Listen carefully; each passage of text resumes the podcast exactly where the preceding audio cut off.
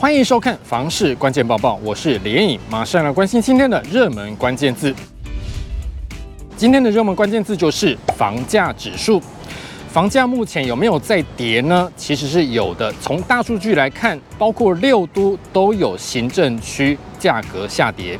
根据最新公布的清华安富房价指数，今年三月份全国的房价指数来到一七七点零三，比起前一个月整体小涨了零点一八趴。在六都当中，包括新北市、桃园市、台中市和台南市，房价比起前一个月都是小涨的。但是台北市和高雄市都是呈现下跌，其中台北市比起前一个月跌了零点一二趴，高雄市比起前一个月则是跌了零点一三趴。如果和上一季来相比，高雄市更是跌了零点五趴，台北市也跌了零点四一趴。如果从六都各行政区来分析，可以发现六都当中总共有二十二个行政区房价下跌，其中台北市就有九个行政区房价下跌。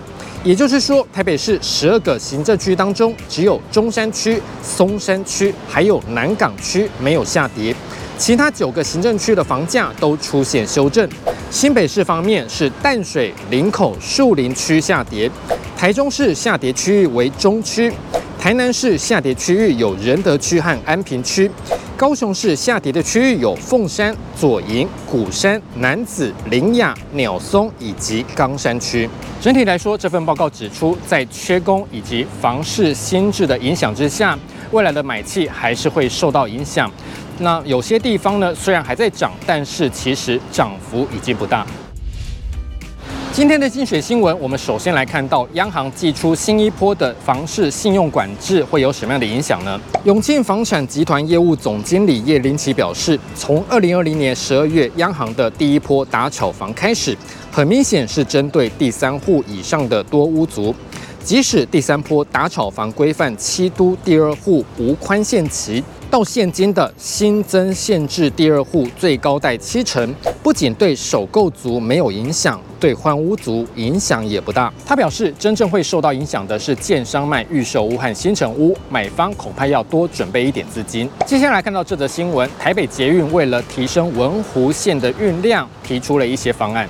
台北捷运表示，参考新加坡和纽约等国外的做法，试办改装三列马特拉列车，只保留前后端的八个博爱座，其他的座椅通通拆掉，就连行李架也拆除，并且在车厢两侧增加扶手。台北捷运也说会同步宣导旅客充分使用车厢的空间，希望多管齐下解决文湖线的拥塞问题。